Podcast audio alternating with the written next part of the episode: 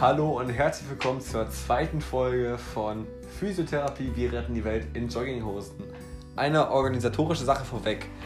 Ich habe jetzt angefangen mit der ersten Staffel. Ähm, und jede Staffel hat auch eine Kategorie, sage ich mal. Ich fange jetzt an mit den ganzen schriftlichen Fächern, die einmal alle durchzugehen. Und jede Staffel wird eine Fächergruppe sein. Also Fächergruppe 1 wird Staffel 1 sein. Es geht so weiter bis Fächergruppe 4 schätzungsweise. Ähm, und alles weitere werde ich dann noch sagen. Heute ist das Thema Berufskunde. Und da haben wir jetzt nur noch zwei Schwerpunkte fürs Examen. Das ist einmal die Sportphysiotherapie und das Arbeitsrecht. Viel Spaß! Dann starte ich einfach mal mit der Sportphysiotherapie. Wenn ich jetzt von Sportphysio spreche, dann meine ich nur die DOSB. Also die Dauer der Weiterbildung für die DOSB beträgt zwei bis vier Jahre. Man muss vier Teilkurse bestreiten und sozusagen in diesen zwei bis vier hat man Zeit dazu. Voraussetzung für den Grundkurs ist eine abgeschlossene Physiotherapieausbildung. Du arbeitest dann in einem Sportverein, in Versicherungen, Reha-Zentren, Olympiastützpunkte, Praxen, Schulen und Ausbildungsstätten. Die Inhalte der Weiterbildung sind Grundlagen für Athletiktraining, Assessments, Kraft und Koordination, Leistungsdiagnostik, funktionelles Training, also Regeneration und Sportpsychologie, Sportmedizin und Sportmassage. Aufgaben als Sportphysio ist Trainingspläne schreiben, Sportler bei Regeneration begleiten und bei Wettkämpfen begleiten. Unterschiede Sportwissenschaft und Sportphysiotherapie ist dass der Sportwissenschaftler ein Studium machen muss und das Management und Organisation von Sportevents macht. Und er arbeitet eher mit gesunden Patienten, also mit ohnehin schon super fitten Patienten, die noch besser werden wollen.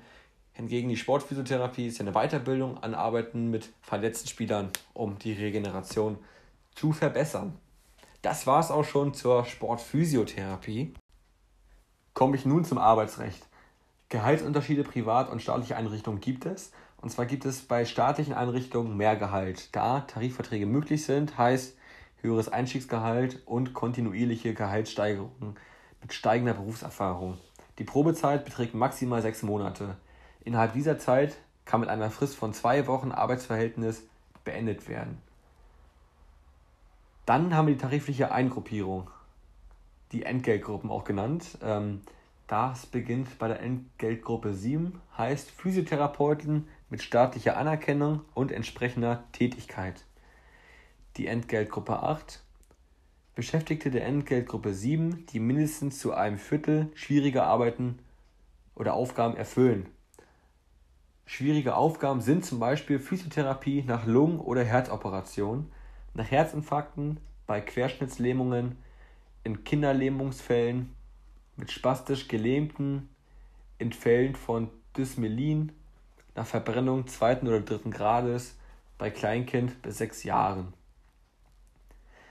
Entgeltgruppe 9a Beschäftigte der Entgeltgruppe 7, die schwierige Aufgaben erfüllen. Und Entgeltgruppe 9b Beschäftigte der Entgeltgruppe 7, die mindestens zur Hälfte eine oder mehrere der folgenden Aufgaben erfüllen Physiotherapie bei Patienten mit Demenz oder auf der Intensivstation nach einem Polytrauma. Es gibt auch eine Entgelttabelle mit den Entgeltgruppen 7, 8, 9a und 9b. Auch verschiedene Stufen. Also Stufe 2 ist zum Beispiel erreicht nach einem Jahr in Stufe 1. Welche Tätigkeiten dürfen Schwangere nicht mehr ausführen? Und zwar, das sind Wochenenddienste. Die dürfen nicht auf der Intensivstation arbeiten. Die dürfen nicht mit Infektionskrankheiten arbeiten. Sie dürfen auch nicht mehr als 5 Kilo heben. Sie dürfen auch nicht länger als 4 Stunden stehen. Die maximale Arbeitszeit beträgt, also alle Therapeuten, die noch keine 18 sind, also bis zum 18. Lebensjahr, dürfen maximal 8 Stunden am Tag arbeiten und die über 18 Jahre alt sind, 8,5 Stunden arbeiten. Außerdem beträgt die Arbeitszeit zwischen 6 und 20 Uhr.